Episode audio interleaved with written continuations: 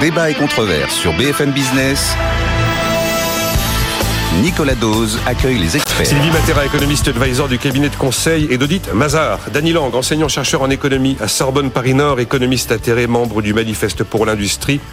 Denis Père, président de Nature and People First, qui a publié le contrat mondial pour que l'humain et la nature soient enfin au cœur de la mondialisation. Mes propositions pour préserver nos classes populaires et notre souveraineté chez First Edition. Beaucoup de réactions, surtout quand on parle du train.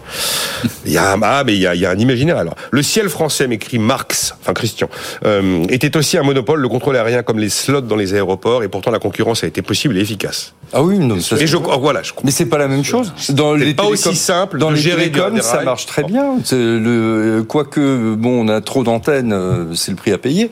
Mais dans les télécoms, ça marche. Je dis pas que ça marche Enfin, pas. on a euh, trop d'antennes. Euh, les, les, Oui, oui, les antennes les- relais, il y en a les, an- trop. les antennes relais sont Ouais. partagées par tous les opérateurs. Oui, mais Il d'accord. n'y a pas Enfin, une antenne par opérateur. Oui, non, mais enfin, bon. Il y en a peut-être trop, mais après, on est bien content d'être connecté un peu partout. Oui, non, mais d'accord, mais enfin, c'est c'est pour C'est- dire c'est que le même sujet, je c'est un dis pas que la concurrence marche pas c'est partout. même chose. Je Oui, dis qu'il non, mais- y a des secteurs, euh, l'énergie. euh, Aujourd'hui, on paye c'est- cette foi naïve en la concurrence va faire émerger des trucs et on n'a pas besoin de politique industrielle. Regardez où on en est en matière d'énergie. Donc, c'est extrêmement il faut, savoir être C'est pragmatique. Ouais. Pas tous les sujets en même temps. CTI m'écrit les trains allemands sont souvent en retard. J'ai régulièrement pris le TGV Paris-Mannheim. Je peux Oui. vous confirmer qu'en général, ce TGV prend du retard sur la partie allemande. Oui, oui, non, Oui, mais complètement. Là, il y a eu Et- des chiffres de retard mauvais en Complètement. Et en Allemagne, pendant des années, les gouvernements ont sous-investi Ouais. euh, dans les Ça n'a rien à infrastructures. voir avec la Et aujourd'hui, on le paye. Ça n'a rien à voir avec la concurrence. Enfin, c'est un autre sujet. Bah, si l'État n'investit pas dans les infrastructures, c'est effectivement un problème. Et Oui, ensuite, je on a des retards. faut pas Mais ça n'a rien à voir avec le modèle. infrastructures. Les infrastructures. Les infrastructures, le rail et l'utilisation des infrastructures. Les trains sur ces infrastructures. Bien sûr. C'est deux sujets. Là, je pense qu'on parlait de concurrence sur l'utilisation des infrastructures. Absolument. Sylvie Matera et de Denis Père, avez-vous le sentiment que, au fil des années, le capital est gagnant et que le travail est perdant? C'est un énorme Je- sujet, en fait. Oui, moi, moi, je me fie aux, aux- études, hein, contrairement Alors- à un monsieur qui les conteste, mais je me fie aux études euh, qui font consensus quand même aujourd'hui hein, sur sur le fait qu'il y a eu qu'il y a eu une, une stabilité. Alors effectivement, consensus à part avec les économistes atterrés qui ont le droit Non, effectivement de pas être euh, d'accord, non, mais je suis pas Non, d'accord. mais laissez-le terminer, mais- Daniel. mais laissez-le je- terminer. moi, ce que je, moi, ce que j'observe, c'est effectivement un retour du débat sur la participation et l'intéressement, et ça, euh, ça, me- ça, me- ça me satisfait énormément. Enfin, moi, j'ai été un des, un des grands promoteurs de, de, ce qui était un gros mot à une époque des stock options qui ont été détruites à C'était une les époque. BSPCE, Et on a fait créer effectivement avec Croissance Plus les, les BSPCE, E, qui est bons un de outil souscription, de, de créateurs création, de de d'entreprise. qui a été créé effectivement en 97 sous l'impulsion de Croissance Plus quand je l'avais fondé et présidé, et, et qui permet d'associer les employés à la, à la création de, de la richesse et d'en faire des co-entrepreneurs. Et il n'y a rien de tel pour euh, pour les impliquer, pour les motiver euh, et pour faire que l'entreprise se développe. Dans la moi, mesure où le variable ne finit pas par s'imposer face au fixe. oui, mais ça, il faut, il faut arrêter de fantasmer là-dessus. Enfin, Ah ben- sur- surtout dans un contexte, surtout dans un contexte de pénurie de main d'œuvre. Enfin, aujourd'hui. Là, le- je, le- là, je vous accorde le point. Là ah bah Ça. aujourd'hui, je suis désolé, mais on a du un mal fou à recruter, un mal fou à garder les gens. Donc si on commence à essayer de, de, de faire baisser le, le- le variable, on perd, on perd son collaborateur. Donc euh, par contre, les associer à la réussite, effectivement, et d'ailleurs particulièrement dans un contexte de pénurie de main d'œuvre, c'est un moyen de d'en faire encore une fois des co-entrepreneurs. Faire baisser le fixe, et- hein. c'est ce que vous vouliez non, et, oui, de- oui, et- enfin, et- si- et d'augmenter le pouvoir d'achat et d'en faire euh, des salariés heureux. Regardez ce qui s'est passé euh, à la Redoute, là, c'est une très belle histoire sortie il y a, il y a quelques jours. Unique au monde, cette histoire. U- aussi. Unique au monde, enfin où, où effectivement ils ont repris les salariés et le management ont repris l'entreprise À la cave, en 2014. À la, à la cave en 2014, l'ont redressé magnifiquement. Euh, et je pense que le fait d'avoir associé l'ensemble des salariés, il se trouve que c'est une entreprise que je connais bien, j'ai travaillé avec eux une époque, euh, et, le- et je connais bien le management effectivement qui a repris l'entreprise. Je- bien, je les ai je les ai croisés, c'était mes clients. Euh, ils ont effectivement très bien su associer les collaborateurs, et je pense que ça a participé de la réussite du redressement. sûrement. Et, et aujourd'hui, les collaborateurs se retrouvent avec euh, 75 000 euros, 100 000 euros. 100 000 euros en moyenne 100 000 pour euros euh, pour 160 100 euros euros max Exactement. Et ça, c'est une magnifique histoire. Une très belle histoire. Et, et- et c'est vrai que moi, chaque fois que j'ai vu euh, des entreprises qui tout d'un coup décidaient de donner effectivement des actions, de la participation, de l'intéressement, alors qu'elles ne le faisaient pas avant, j'ai vu un changement comportemental des salariés. Enfin, j'ai eu la lumière dans l'œil des salariés qui tout d'un coup se disaient je travaille pas que pour le patron, je travaille aussi pour moi, quoi. hein. Et ça, c'est ça, c'est un moteur formidable de création de richesse euh, pour tout le monde, pour la collectivité et pour les salariés. Ça s'entend, Sylvie Matera, ce- ce- cette idée d'associer les salariés à, à la dynamique dans la mesure effectivement où on n'essaye pas de les entourlouper en faisant pause sur les hausses de salaire pendant 5 ans. Quoi, voilà. Non, non, mais je crois qu'il y a un consensus sur ce partage de la valeur et sur, euh, sur l'amélioration de la participation des salariés. Il va y avoir une convention, je crois, signée bientôt pour l'élargir aux petites entreprises. Oui, au moins de 5 ans. Qui, euh, Après de 3 50. années de rentabilité, obligation. Ce qui, est, ce qui est vraiment une bonne chose. Et d'ailleurs, je crois que le, le patronat y est favorable également. Ah oui, Donc, euh, oui, oui, non, c'est très bien pour motiver davantage euh, et reconnaître la contribution des salariés au résultat de l'entreprise. Donc, c'est, euh, ça me semble tout à fait normal. ouais. Allez voir ma femme allemande en train, c'est de la galère, m'écrit euh, Eric. Euh, une avancée, tout le monde a dit que c'était une avancée, cet Non, accord. mais, euh, en plus, c'est un accord interprofessionnel Ouais. de partenaires sociaux. On en avait un peu per- perdu l'habitude. Oui. Ils sont tombés d'accord. Non, mais ça, c'est une... euh, effectivement le fait que ce soit un accord de partenaires sociaux, c'est une bonne chose. Enfin, moi, personnellement, j'ai toujours trouvé l'idée de participation une fois de plus sympathique, que- qu'elle soit étendue aux, aux petites entreprises. C'est très bien. Le, euh, mais par contre, je peux pas laisser dire. Moi, jamais j'utilise ce genre d'argument. Quel argument. Il y a que les économistes atterrés qui euh, croient aux baisses, euh, à la baisse de la part du profit dans la valeur ajoutée. Alors, il faut croire qu'on a très bien infiltré le FMI et la Commission européenne. Donc euh, arrêtez ce genre d'argument, c'est absurde. C'est absurde. C'est pas moi qui fais les statistiques, la Commission européenne et qui vais sur leur site une heure un la nuit. sujet qui des- Non, non, mais voilà. Donc allez, prenez les données d'Ameco, qui sont quand même des données sérieuses. Prenez les données du FMI, qui n'est pas connu pour être une institution particulièrement communiste révolutionnaire, ou alors on ne m'a pas tenu au courant. Euh, on voit quand même la, la baisse de la part des salaires en valeur ajoutée. Et une fois de plus, c'est très bien euh, la participation, c'est très bien ce qui s'est passé à la Redoute. Moi, je suis euh, favorable à euh, au- pourquoi pas un peu d'actionnariat salarié. Mais si on veut aller au bout du processus, pourquoi ne pas euh, encore euh, favoriser davantage la reprise des, des entreprises par leurs salariés quand elles sont dans des situations difficiles? Les scopes, ça marche s'est pas passé à assez la mal. redoute. Hein. Ça, ça marche pas si mal. Euh, je, moi, je serais pour qu'on aide effectivement. euh, dans un plus grand nombre de cas, les salariés à reprendre leur entreprise, à créer des scopes. Euh, c'est une forme aussi économique pas qui fonctionne. Pourquoi pas Mais C'est une forme économique qui fonctionne. Quand- C'est quand 10 à Kering- 15% de l'économie Quand française. l'ancien pile au printemps redoute c'est de la redoute, c'est bien les salariés et le management qui reprennent l'entreprise. Oui, non, mais ça, ça personnellement, j'ai rien à redire là-dessus. Au contraire, c'est plutôt intéressant et c'est beaucoup plus intéressant que d'être acheté par un fonds de pension américain qui va vous demander de la rentabilité court terme, ce qui veut dire fermeture à long terme. Euh, Hugo dit, il a raison, l'intéressement, la, la participation, ce n'est pas du capital, ça c'est vrai. Et puis Yann dit, mais pourquoi dans un contexte de pénurie de main-d'œuvre, le pouvoir d'achat des salariés baisse?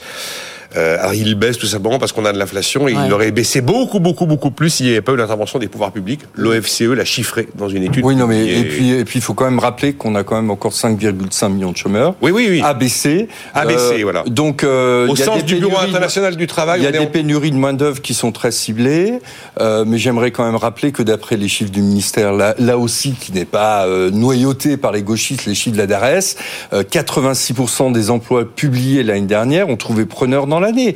Donc c'est euh, c'est beaucoup moins que les 97% d'avant le Covid.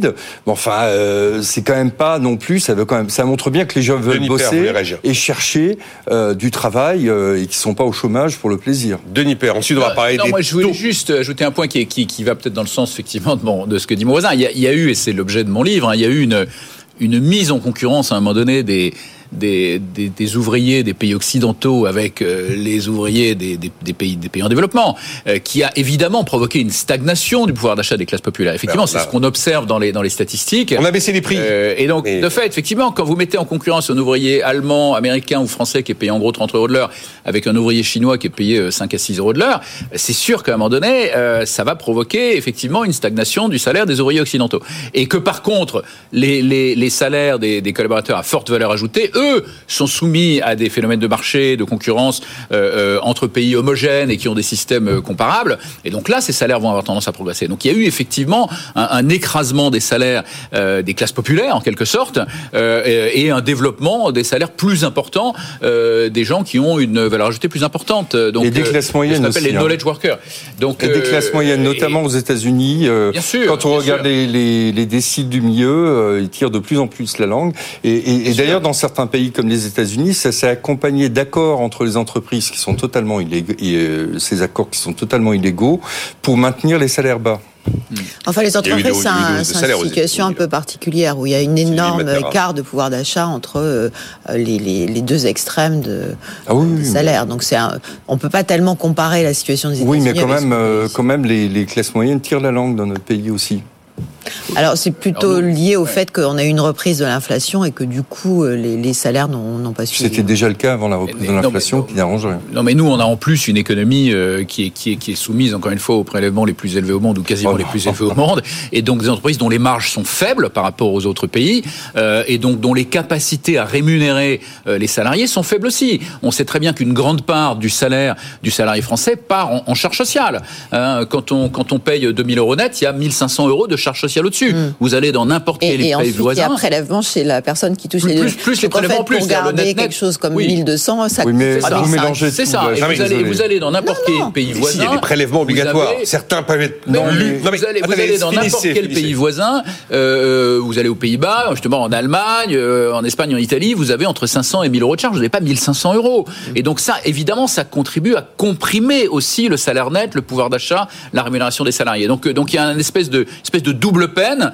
euh, où on a subi, comme tous les pays développés, la compétition des pays émergents sur cette cible-là, sur les classes populaires, et en plus le système français avec ses prélèvements considérables qui écrasent considérablement le pouvoir d'achat. La première des, des cotisations, c'est la retraite. Et puis ensuite Bien viennent sûr. effectivement l'assurance 14% du chômage, PIB, la santé. 14% du PIB, deux fois la moyenne de l'OCDE. Et là, sur le salaire, oui, c'est la la, moyenne de l'OCDE. la retraite, c'est vraiment très très très Oui, lourd. mais, bien sûr, bien mais sûr, enfin, bien on paye des cotisations et dans d'autres pays, ils sont la. SNCF par la retraite à Pardon. 52 ans, parce que etc. Dans, d'autres pays, ils sont, ils sont, ils sont obligés De s'assurer à Euh, titre individuel. Ils sont obligés de s'assurer à titre individuel, ça coûte beaucoup plus cher. Pas Et puis ça Pas fait toujours, euh, ah si si, euh, j'en parlais encore avec un collègue néerlandais qui est là en ce moment avec lequel je travaille hier soir. Donc ils sont obligés de s'assurer pour la santé, ils sont obligés de s'assurer pour la retraite. Il y en a, il y a plein qui le peuvent pas et, et ça coûte beaucoup plus cher évidemment qu'un système public Tous les pays. Daniel, donc, tous les pays ont un système de base pour ceux qui ne le peuvent pas. Oui, il y a de la répartition aux États-Unis. Mais d'accord, hein. il y a un pas système, truc, euh, il y a un système de base et une fois Bon. de plus, qui c'est qui n'est pas assuré, c'est les classes moyennes. C'est les classes moyennes. ça coûte mais- trop cher. Ça coûte. Est-ce qu'on veut une classe moyenne ou non? Moi, je dis oui. Je, pense que c'est essentiel dans une démocratie et dans un pays civilisé d'avoir On a eu- des classes moyennes. qui On a eu un chiffre intéressant quand même hein, sur les impôts de production France-Allemagne par l'Institut Montaigne et euh, je ne sais plus qui a fait l'étude avec. 80, plus de 90 milliards d'euros en France, encore, et 25 en Allemagne. Milliards Oui, non, mais de- d'accord. Mais Ah là, je mais là, défendais la cotisation euh, Malgré les sociale. baisses. Malgré Je défendais la cotisation oui, oui, oui, j'ai- sociale. je ne fais pas est un revenu différé Oui. parce que euh, euh, si oh, ok dans certains pays effectivement on, on contribue pas à la sécurité sociale et à la retraite mais on est obligé de contribuer à des fonds privés qui souvent sont beaucoup plus chers que les fonds publics parce qu'ils sont là pour faire de l'argent. Oui, d'accord. Mais comparé, comparé à, comparé à l'Espagne et l'Italie, par exemple, vous n'avez pas de fonds de pension, vous n'avez pas de système euh, par répartition, vous avez qu'un système par répartition aussi. Allez voir le poids des charges sociales. Elles n'ont absolument rien à voir avec ce que supportent nos salariés. Certains vous Donc, diront, Denis Père, que les retraités sont moins riches là-bas que chez nous, ce qui. Et les cotisations sociales euh, chez nous sur les bas salaires Pas n'existent ensemble, pas. ensemble, L'économie, l'économie, enfin les classes populaires au final, euh, le, le- le pourcentage de, de l'industrie en Italie euh, et vrai. en Espagne est, est- reste Non, non, très mais- supérieur au nôtre. Hein, on est à une dizaine de points de PIB, euh, ils sont à 14-15 points de Oui, PIB ça, aujourd'hui. c'est un point très, très important pour l'avenir, parce que Mais- Sylvie, qui a un déficit de temps de parole. Pardon. Oui, non, mais c'est pas mes sujets. Moi, je suis Non mais je sais, mais je viens aspects- sur votre sujet tout de Ah bon. suite. Mais, euh, Bon, non, non, mais mais allez-y, ça me va très bien, Non, non, non, mais allez-y. euh. Euh, bah, du coup, j'ai oublié ce que je disais. Si, c'est très important, vous disiez. là, Ah oui, les problématiques d'industrie et parce que je trouve que euh, en fait le, le- le- un des problèmes principaux qu'on voit aujourd'hui et sur lequel on perd des, des points, c'est la capacité industrielle de la France. Et donc ça, c'est vraiment très grave parce que ça hypothèque l'avenir. Donc je pense que ça serait bien d'avoir un peu plus de débat sur sur ces sujets-là. Il y a Ah, Là, on est d'accord. Il y a énormément de papiers, il y a le manifeste Absolument. pour l'industrie, il y a énormément de papiers d'économistes qui s'opposent dans le détail et la complexité, la complexité, cette question de la réindustrialisation. Et en fait, effectivement, quand on regarde, malgré les progrès qui ont pu être opérés ces, derniers, ces dernières années, le compte n'y est pas. Non, non, le compte est pas. Et il y a quand même eu une prise de conscience parce qu'au Oui, moment oui. du Covid, on s'est rendu compte qu'en fait, on était dépendant de, de, de tonnes de pays étrangers et qu'on avait perdu euh, une, une, notre part dans l'industrie de manière complètement euh, significative. Donc il y a une prise de conscience, je pense, mais pour l'instant, euh, en termes d'action, on n'a pas réussi Mmh. à, euh, à retourner le- la tendance. Et, et ça, c'est fondamental parce que ça hypothèque vraiment l'avenir. On voit très bien que dans les équilibres euh, économiques et financiers mondiaux, la part de l'Europe diminue relativement par rapport au reste. Et dans ce cadre-là, la France n'est plus une grande puissance industrielle. Complètement d'accord. Alors le, le- le problème, c'est qu'évidemment, c'est un cocktail de solutions, la réponse, et c'est pas. C'est surtout, c'est surtout que c'est à long terme parce qu'en fait, Oui, oui, on on a beaucoup de sujets là qui étaient dans la liste que vous avez évoquée, euh, euh, portés sur euh, les primes, l'efficacité. À chaque fois, on choisit de faire des choses à court terme pour essayer de répondre à euh, ce qu'on pourrait euh, imaginer comme étant une une crise sociale à venir. Donc, on met des primes, on met, mais ça, c'est des solutions à court terme. Et en privilégiant systématiquement des solutions à court terme, on oublie tout ce qu'il faudrait faire, qui a des effets certes à plus long terme, mais qui est absolument nécessaire pour restaurer la compétitivité de, de l'économie française. Et, et- et d'ailleurs, c'est pour ça que moi, je, voudrais qu'on parle de la part des salaires et pas seulement des primes et des intéressements. Et vous voulez dire C'est du, quoi, long Daniel ter- c'est du long terme. Le salaire, c'est du long terme. Oui, C'est inscrit dans. Comme dit Voilà. cet auditeur, euh, le salaire, lui, il baisse pas les mauvaises années. Ouais. Eh, oui, mais. Oui, sauf mais sauf si l'entreprise va au du coup, tapis. Du coup, on a des coûts de, des coûts de, de production qui deviennent structurellement élevés. Je crois qu'aussi une des explications pour lesquelles on n'a pas eu immédiatement un rattrapage des salaires, c'est que tout le monde pensait que l'inflation était temporaire et qu'il fallait éviter d'augmenter trop rapidement les salaires pour, euh, euh, disons, ancrer dans le dur des, euh, des causes inflationnistes qui seraient alors venues par les coûts. On voulait pas ancrer des salaires à des niveaux très très, Voilà. très élevés face à une inflation qui était susceptible de refluer assez vite. Bon, c'est un peu planté sur la- sur l'agenda de l'inflation. Tout le monde dit maintenant que c'est pour mi- mi-2023. Vous vouliez réagir sur une chose juste Après, on sur parle des taux. hein, rapidement veux- sur la réindustrialisation, qui est un vaste sujet, effectivement, où, la photo juste à l'instant T, c'est qu'on est effectivement le pays le plus désindustrialisé d'Europe, hein, avec une industrie qui pèse à peu près 10 points de PIB. Qui est le. Je crois niveau- même qu'on est passé niveau- les 10, hein. Ouais, j'ai bien entendu parler de 9, alors après il y a plusieurs façons de le calculer, mais qui est le même niveau que la Grèce, hein, qui est un pays de tradition agricole, qui n'a aucune tradition industrielle, alors qu'on a une immense tradition industrielle, on a co-inventé l'automobile, on a co-inventé l'aviation avec les Américains, on a fait énormément de choses formidables, euh, on n'est plus du tout un pays industriel. Et on le doit effectivement, vous le rappeliez à l'instant, à un problème majeur de compétitivité, et je recommence de, malheureusement, de poids des prélèvements, vous rappeliez que même après effectivement les baisses assez considérables effectivement de, de- d'impôts de production, il y a encore un écart considérable avec l'Allemagne, et il y a évidemment un sujet aussi sur le poids des charges sociales, bien entendu, euh, avec des gaspillages absolument considérables auxquels on ne s'est pas encore attaqué, euh, des gaspillages en particulier Il y a des gaspillages. euh, en matière de dépenses sociales, euh, de, de- de- d'inefficacité, de cartes vitales qui font, euh, euh, permettent de faire euh, cinq opérations de l'appendicite ou trois accouchements dans l'année. Et puis bien sûr, des- bien sûr, bien sûr, ça a même été dénoncé C'est par un peu insider. romancé, mais je vois ce que veut dire. C'est- c'est très romancé, c'est excusez-moi, ça a été dénoncé par un insider qui est le, qui est le magistrat Charles Prats, qui a publié deux best-sellers sur le sujet. Moi, je les ai vus, oui. Et qui sont parfaitement documentés, parfaitement documentés. connaissez son sujet, Charles qui connaît son Ouais, sujet et qui n'a pas encore été traité de façon sérieuse. J'ai juste vu qu'on a, et c'est bien, et on peut se féliciter, qu'on va commencer à vérifier effectivement si euh, les retraités auxquels on verse des retraites dans un certain nombre de pays sont encore vivants. Donc ça, c'est une annonce de Gabriel Attal il y a quelques jours et on peut s'en féliciter, c'est très bien. Mais ça, c'était aussi une immense source de gaspillage d'argent social. Et il y a bien sûr aussi tout le volet de l'inefficacité de la sphère publique, avec euh, des strates administratives et bureaucratiques dont parlait d'ailleurs mon voisin avant l'émission, euh, qui, qui, qui génèrent des coûts absolument considérables. On connaît les chiffres dans le système de santé, par exemple, où on a 35% d'emplois euh, affectés aux fonctions administratives, quand la moyenne de l'OCDE, c'est 25. Euh, et on retrouve ça dans toutes les administrations. Ça, c'est vrai. Non, mais ça, c'est vrai. Il y a, moi, il y a un me back-office Et ça, et ça, on le paye, Si, Nicolas. Et Je me méfie de Nicolas, ce on discours. Laissez-le finir. Ça, Nicolas, on le paye, on le paye en emploi industriel. C'est une politique fondamentalement antisociale. Ça détruit l'emploi industriel dans nos régions. Ça fait qu'aujourd'hui, on a des tas de régions qui sont totalement dévitalisées parce que on a une économie qui n'est pas compétitive, parce qu'on gaspille l'argent public.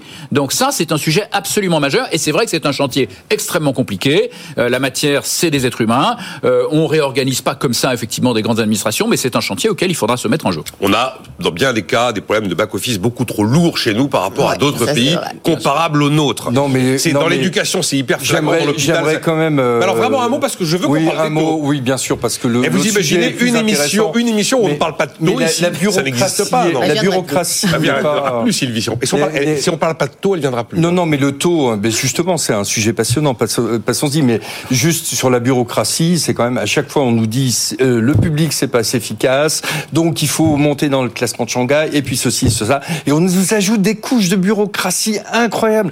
Euh, on en parlait. Vous parlez de l'université. À l'université, mais, pas seulement, à l'hôpital aussi. Pourquoi on a besoin d'autant de bureaucrates Mais parce qu'au nom de l'efficacité, il y a de l'évaluation et on passe notre temps d'évaluation.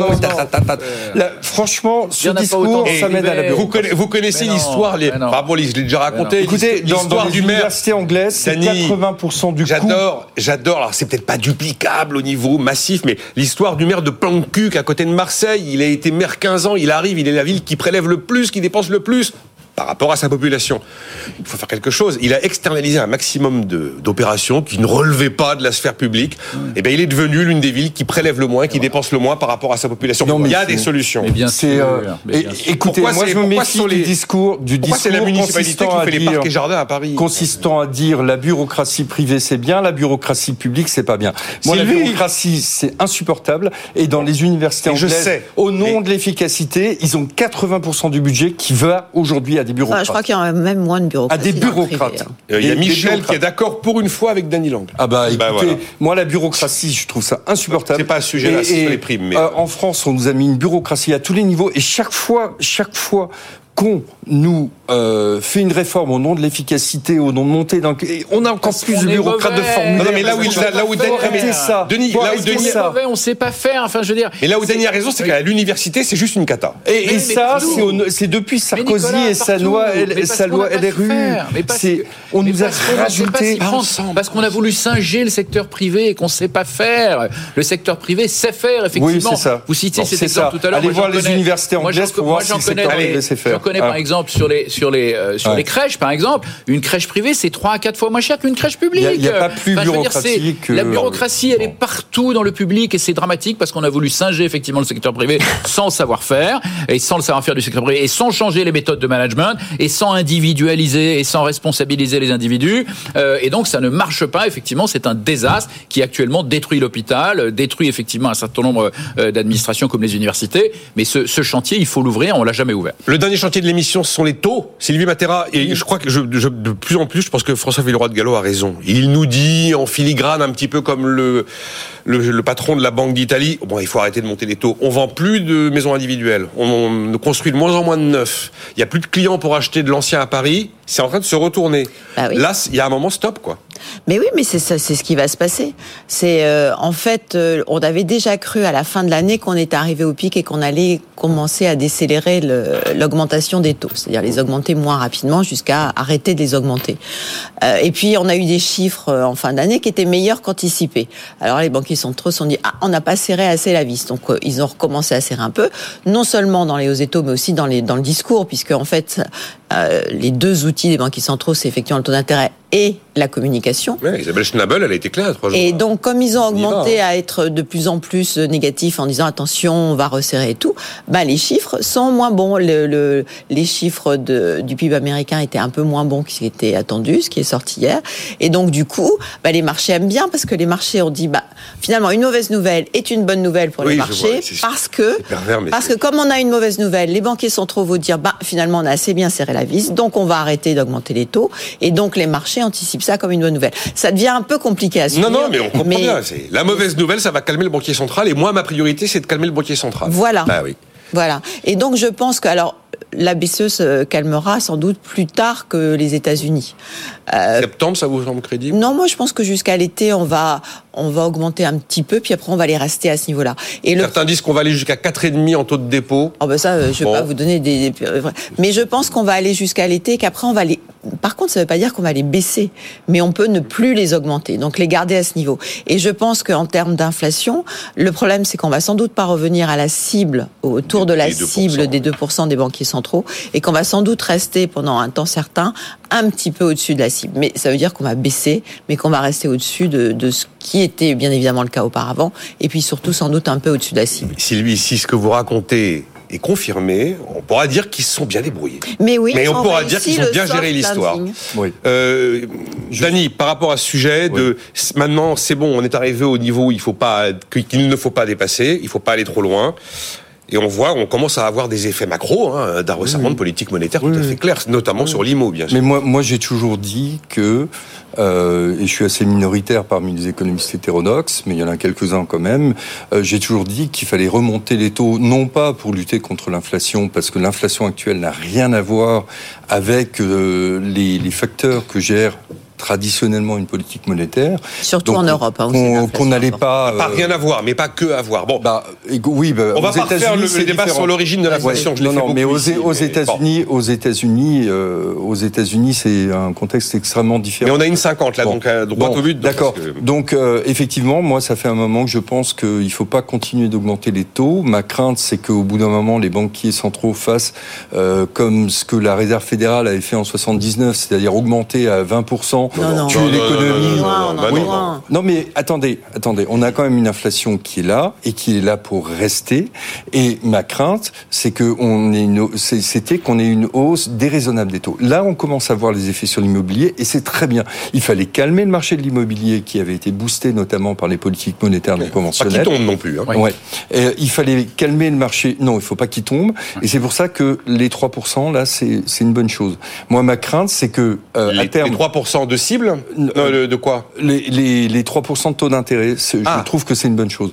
Euh, euh, par contre, on n'atteindra pas la cible d'inflation, même de 3% ou 2%, euh, avec ces politiques-là. C'est pas ça qui va faire retomber l'inflation. Hein. Je vous rappelle que euh, dans les prix, dans l'indice des prix, l'immobilier, c'est 6,4%. Donc, donc c'est pas ça qui va faire tomber l'inflation. Mais si on reste là, alors ce sera bien parce que c'est exactement pour non ça mais... qu'il fallait calmer euh, le, le, le qu'il fallait augmenter les taux, pas pour calmer l'inflation, mais pour calmer le marché immobilier. 35 secondes. Juste en 35 secondes, le, les conséquences quand même sur le marché de l'immobilier qui est en train effectivement de s'effondrer. Pas de se retourner, en tout cas, on va de se retourner à Paris et qui a une conséquence immédiate, c'est que les gens peuvent plus, enfin un certain nombre de gens ne peuvent plus acheter. Ça, donc se, donc se déportent sur la location. À un moment où on est en train d'imposer effectivement une rénovation euh, thermique des bâtiments à marche forcée, qui siphonne le forcée, parc, qui siphonne le parc. Donc il y a un effondrement de l'offre. Là en ce moment sur une offre en location à Paris, en 24 heures, vous avez 18 demandes.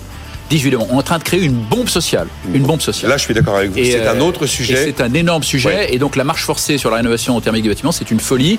Euh, le vrai sujet, c'est la Chine qui a 1000 gigawatts de centrales à charbon et qui en ouvre 225 aujourd'hui. 225 gigawatts, 225 tranches nucléaires. Qu'est-ce qu'on fait par rapport à ça Plutôt que de créer une bombe sociale dans le bâtiment? C'est bien d'avoir ouvert deux énormes débats en plein sur le générique de fin, Denis. Mais ça nous fera de, du grain à moudre, comme disait Bergeron, n'est-ce pas? Il y a quelques années. Mais la bombe sociale, euh, Romain Rivaton nous l'avait déjà, nous avait déjà alerté il y a un sacré moment là-dessus. Hein. Merci d'avoir été là, Sylvie Matera, Merci. Dany Lang, Denis Père. On se retrouve, on se retrouve quand euh, ben, lundi à 9h.